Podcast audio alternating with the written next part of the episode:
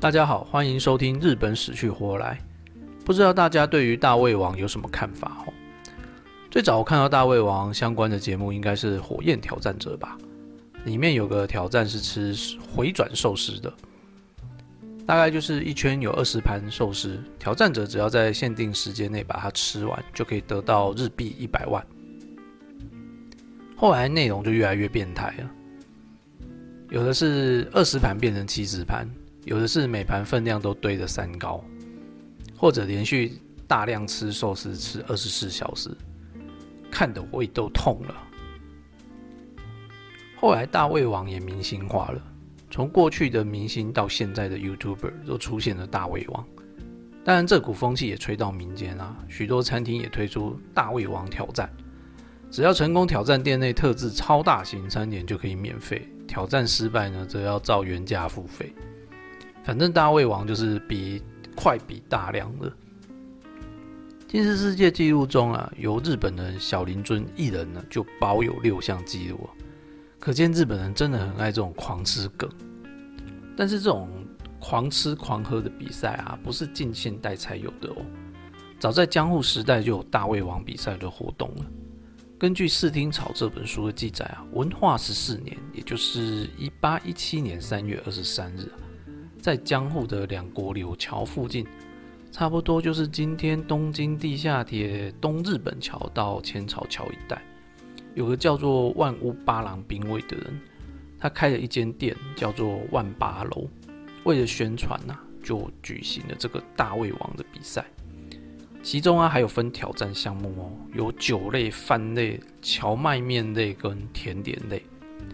在书中啊，还记载了当时有几名大胃王的居住地、姓名跟年龄，以及他们吃了多少、喝了多少。譬如挑战茶泡饭煮的，有一个五十岁的人叫做万屋一之助的人，共总共吃了六十八碗，还外加了三百六十 CC 的酱油，总共是三升四盒，换算成现代呢，大概是吃了十二公斤的米啊。另外一位呢是七十三岁的和泉屋级兵卫啊，他总共吃了五十四碗饭，还外加了五把辣椒啊。这个饭量呢换算成现在是九公斤。七十三岁还有这种食量，会不会太恐怖啊？而酒类组呢，有一名三十八岁叫做里屋利兵卫的男人呢，他总共喝了一斗九升五盒，换算成今天的容量计算呢，大概就是三十五公升。据说当下他喝完后就晕倒了。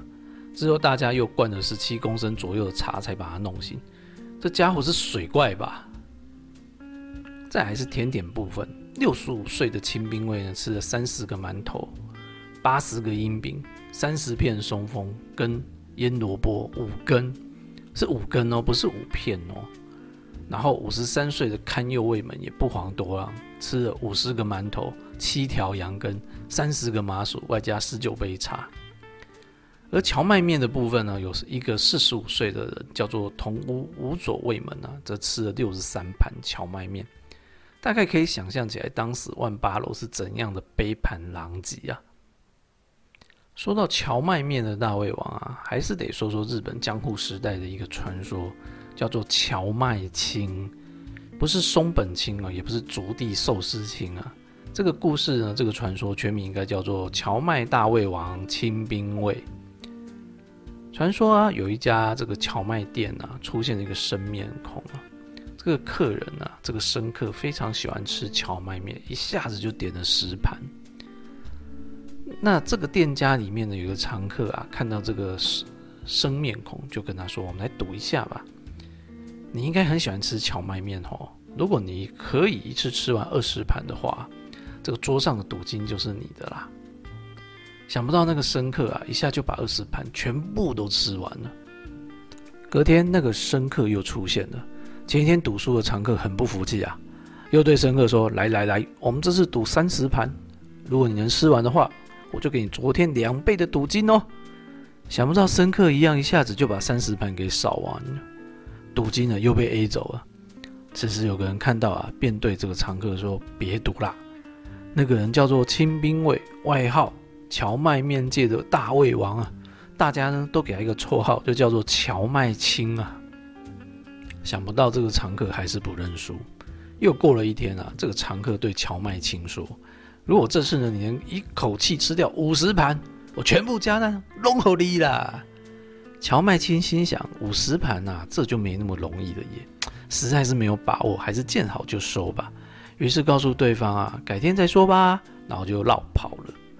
某天呢，荞麦青要去长野县呐，因为那个地方是荞麦面的产地啊，想去那边吃真正的荞麦面。走着走着，竟然在山中迷路了。啊，因为实在是走得太累了，所以荞麦青就在一棵树下休息。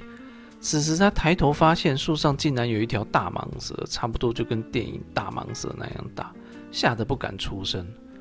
但他发现大蟒蛇正盯着附近的一个猎人，而不是他。突然，大蟒蛇冲向那个猎人呢，飞过去就把猎人给活吞了。但是吞下猎人后的大蛇肚子就变得很胀大，显得很痛苦的样子。此时呢，大蟒蛇就是手起手挤的呢，到了一个开红花的奇怪植物旁边，然后舔了那个红花几下之后，想不到这个蛇的肚子就像气球一样，慢慢慢慢的消了下去，之后呢，就缓缓离开了。荞麦青一看，哇，这个红花药草比任何胃药还好用啊！还有什么比这更厉害的消化剂呢？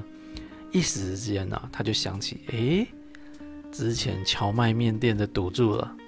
于是啊，就把这个红花的药草拔了一堆，就跑回了江户，并且对那个常客说：“我接受挑战，我要打十个。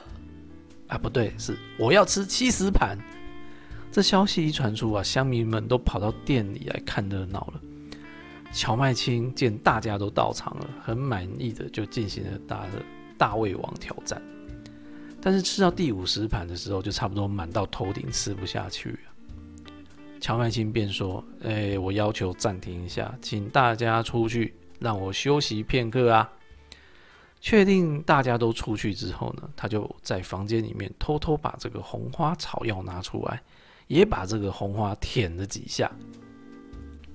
过了半晌啊，看热闹的乡民都觉得很奇怪，怎么休息这么久又都没有声音呢？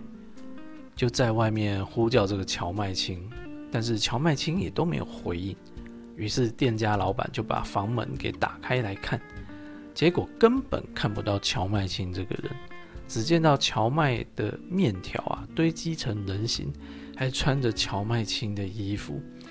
原来啊，荞麦青带回来的那个红花草药根本不是什么消化剂，而是叫做蛇寒草的消人剂啊！人类吞下去反而会被融化。好的，以上就是日本大胃王大赛的故事。如果你喜欢日本死去活来的话，欢迎订阅分享喽！拜拜。